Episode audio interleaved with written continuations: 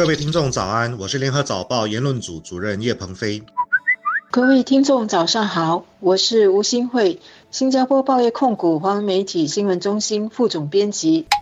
教育部长王以康为首届早报文学节主持开幕仪式时透露，过去二十年来使用双语的本地家庭有增加的趋势。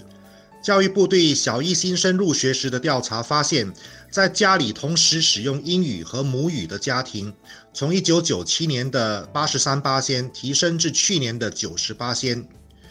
这个调查采用双语家庭的概念，首先是王部长在一个活动上提出来的。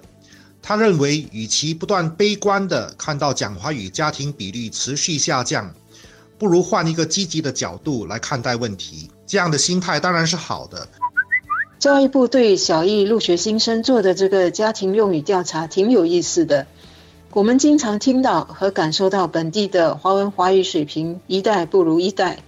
现在有官方数据显示，用双语沟通的本地家庭近二十年来有所增加，还是件可喜的事。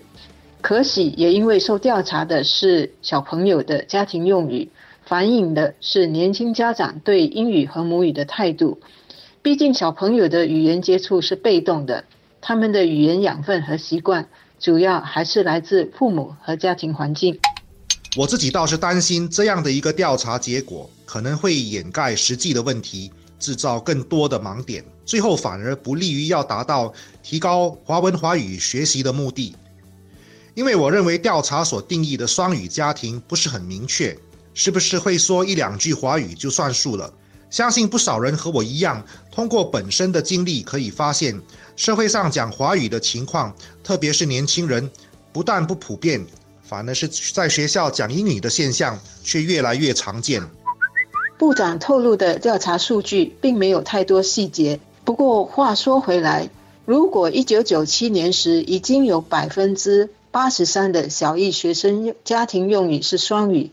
二十年后，也就是二零一七年时，只增加到百分之九十，这当中只增加了三个百分点。那么这就显示我们的双语大环境其实是不是越来越艰难呢？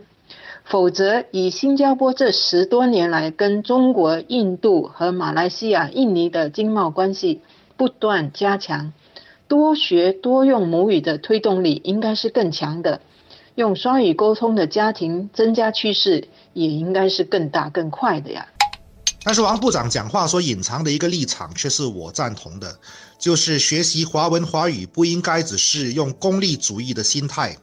至今鼓励学习华文华语的一种很流行的说法，就是中国强大了，以后不懂华文很难探价。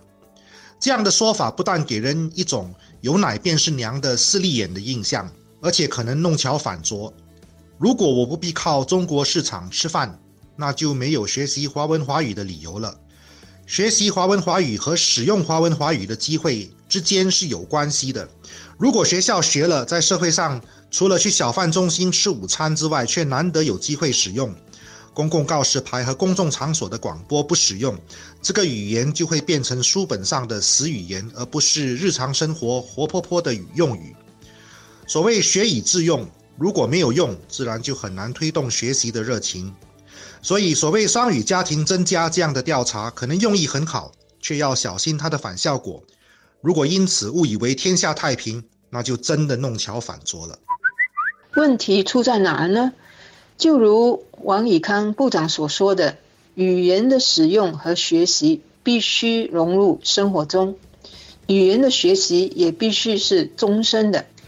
所以，除非家长能有意识的给小朋友双语的成长环境，否则从家庭到学校到后来搭入社会，母语对小朋友来说还是只是个准备上学和他们日后应付考试的科目，不是生活语言。所以，黄以康部长提到，下来会把母语的学习推广到社区。